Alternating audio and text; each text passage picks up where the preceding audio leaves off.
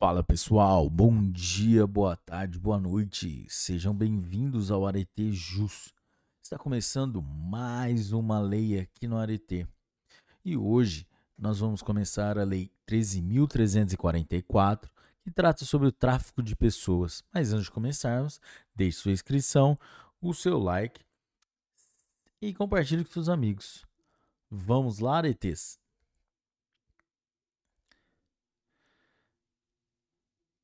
Lei 13.344, de 6 de outubro de 2016, dispõe sobre a prevenção e repressão ao tráfico interno e internacional de pessoas e sobre medidas de atenção às vítimas. Altera a Lei 6.815, de 19 de agosto de 1980, o Decreto-Lei nº 3.689, de 3 de outubro de 1941, o Código de Processo Penal, e o Decreto-Lei 2848, de 7 de dezembro de 1940, o Código Penal, e revoga dispositivos do Decreto-Lei 2848, de 7 de dezembro de 1940, o Código Penal. Artigo 1. Esta lei dispõe sobre o tráfico de pessoas cometido no território nacional contra vítima brasileira ou estrangeira e no exterior contra vítima brasileira. Parágrafo único. O enfrentamento ao tráfico de pessoas compreende a prevenção e a repressão desse delito, bem como a atenção às suas vítimas. Capítulo 1 dos princípios e das diretrizes.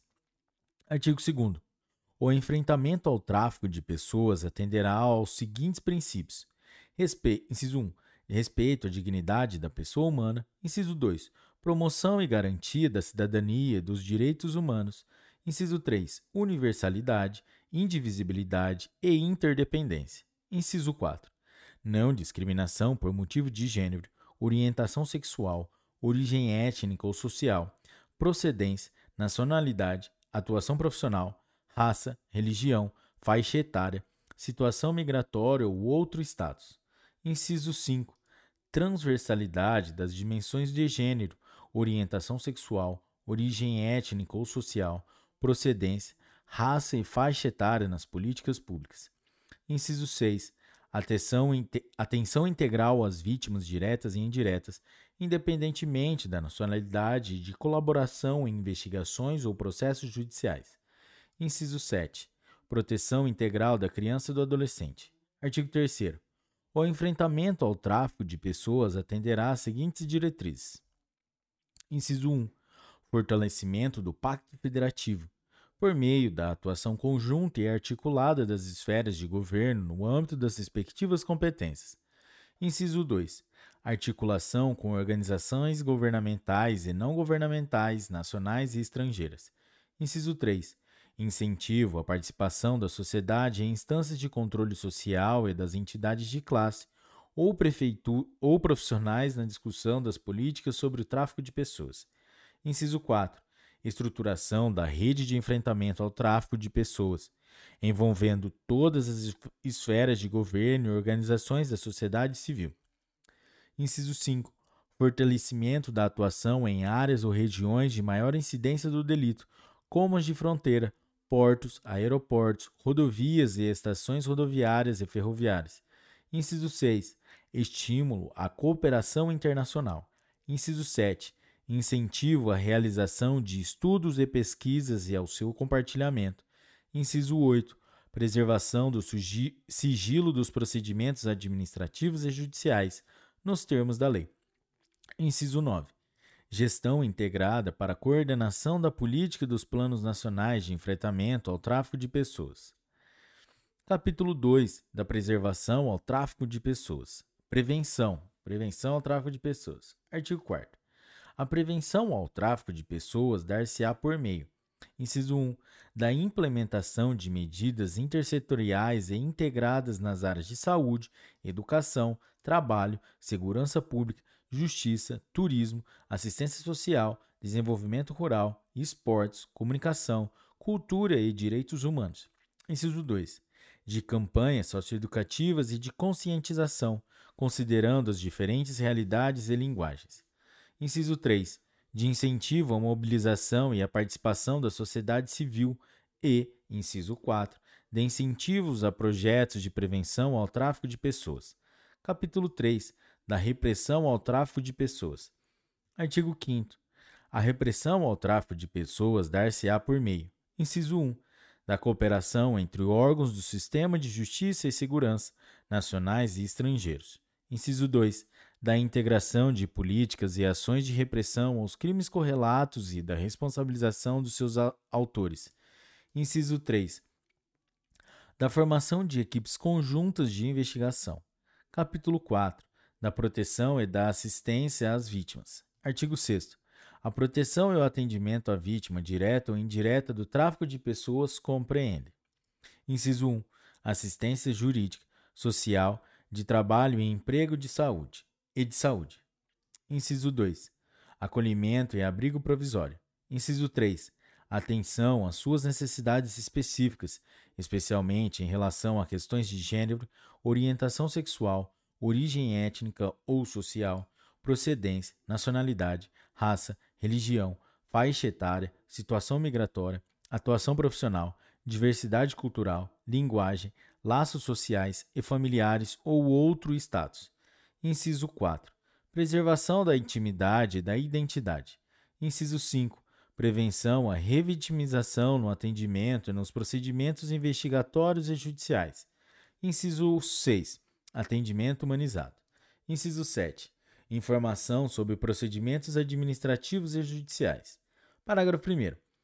A atenção às vítimas dar-se-á com a interrupção da situação de exploração ou violência, a sua reinserção social, a garantia de, de facilitação do acesso à educação, à cultura, à formação profissional e ao trabalho, e, no caso de crianças e adolescentes, a busca de sua reinserção familiar e comunitária.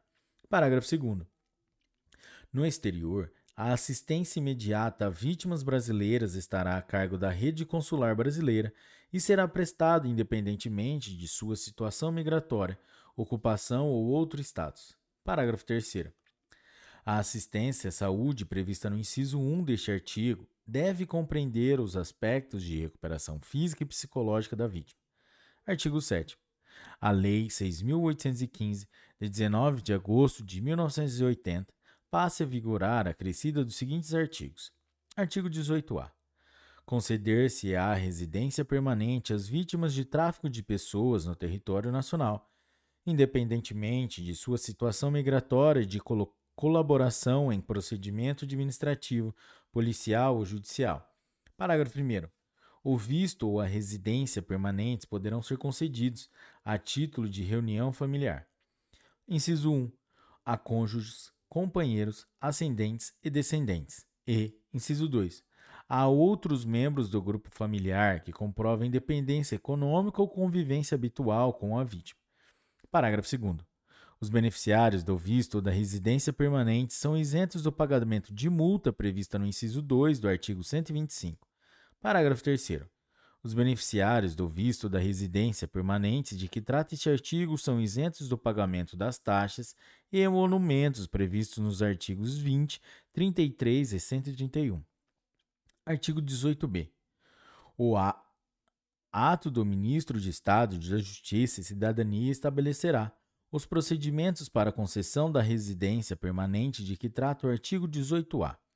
Artigo 42-A. O estrangeiro estará em situação regular no país enquanto tramitar pedido de regularização migratória.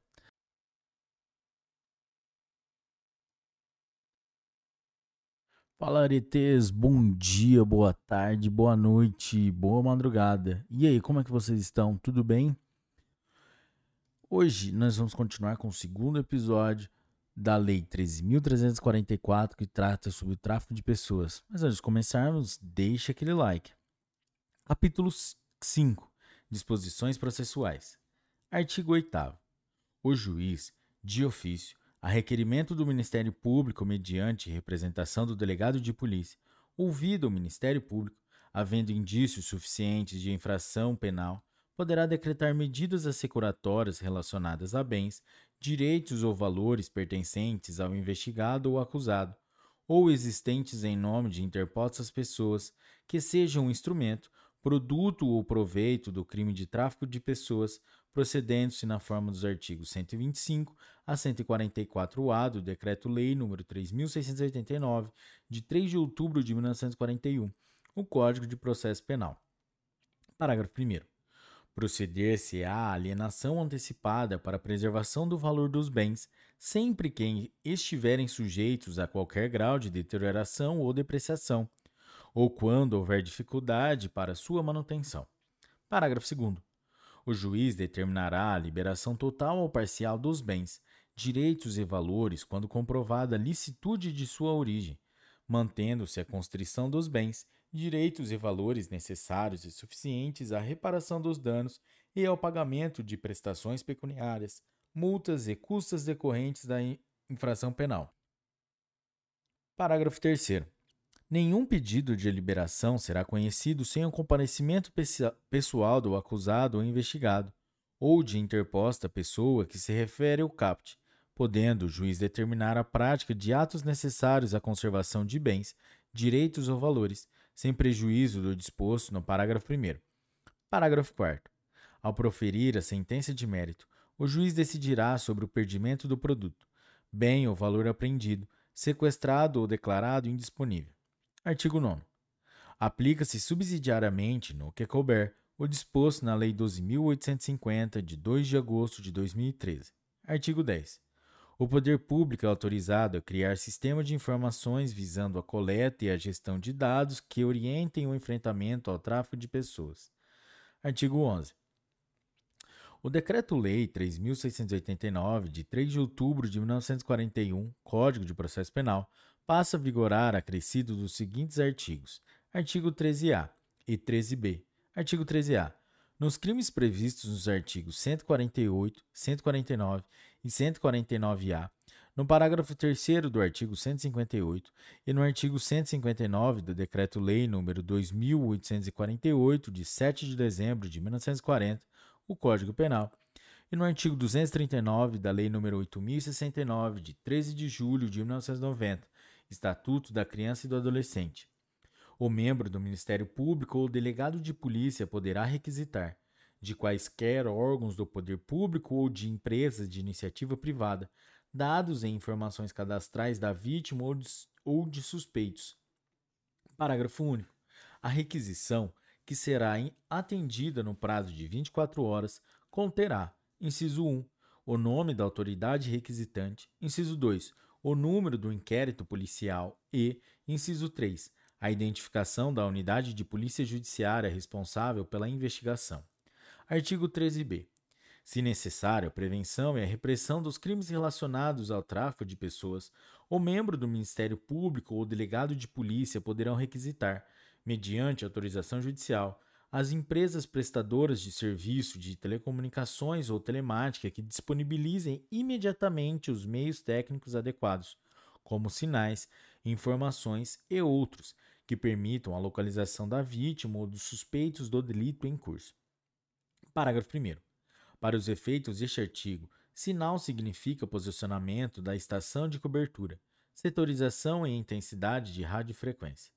Parágrafo 2 na hipótese de que trata o caput, o sinal. Inciso 1. Não permitirá acesso ao conteúdo da comunicação de qualquer natureza que dependerá de autorização judicial, conforme disposto em lei. Inciso 2. Deverá ser fornecido pela prestadora de telefonia móvel celular por período não superior a 30 dias, renovável por uma única vez por igual período. Inciso 3. Para períodos superiores àquele de que trata o inciso 2, será necessária a apresentação de ordem judicial. Parágrafo 3. Na hipótese prevista neste artigo, o inquérito policial deverá ser instaurado no prazo máximo de 72 horas, contado do registro da, re... da respectiva ocorrência policial. Parágrafo 4. Não havendo manifestação judicial no prazo de 12 horas, a autoridade competente requisitará às empresas prestadoras de serviços de telecomunicações e ou telemática que disponibilizem imediatamente os meios técnicos adequados, como sinais, informações e outros, que permitam a localização da vítima ou dos suspeitos do delito em curso, com imediata comunicação ao juiz. Artigo 12. O inciso 5 do artigo 83 do Decreto-Lei 2848, de 7 de dezembro de 1940, o Código Penal passa a vigorar com a seguinte redação: Artigo 83. Inciso 5. Cumprido mais de dois terços da pena, nos casos de condenação por crime hediondo, prática de tortura, tráfico ilícito de entorpecentes e drogas afins, tráfico de pessoas e terrorismo, se o apenado não for reincidente específico em crimes dessa natureza. Artigo 13. O Decreto-Lei 2848, de 7 de dezembro de 1940, o Código Penal, passa a vigorar acrescido do seguinte artigo 149-A. Tráfico de pessoas. Artigo 149-A. Agenciar, aliciar, recrutar, transportar, transferir, comprar, alojar ou acolher pessoa, mediante grave ameaça, violência, coação, fraude ou abuso, com a finalidade de: inciso 1 remover-lhe órgãos, tecidos ou partes do corpo. Inciso 2. Submetê-la a trabalho em condições análogas à de escravo. Inciso 3. Submetê-la a qualquer tipo de servidão. Inciso 4. Adoção ilegal.